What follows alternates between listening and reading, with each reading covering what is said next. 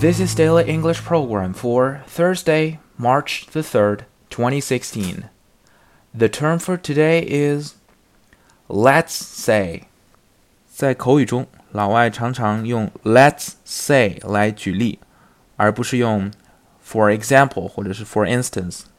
所以 let's say 这个短语的意思是，比方说，假如，后面通常是跟一个例子或者是一种可能性。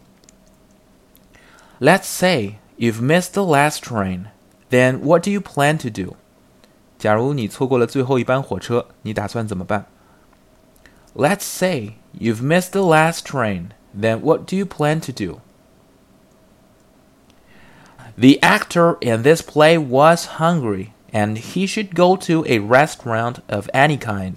Let's say a McDonald's, just for some food. 在剧中，男主角非常饥饿。 他要找一家随便什么餐厅吃点东西，比方说麦当劳。The actor in this play was hungry, and he should go to a restaurant of any kind. Let's say a McDonald's, just for some food. For more video series of my show, please check out my website at tubeguy.com or follow us on WeChat.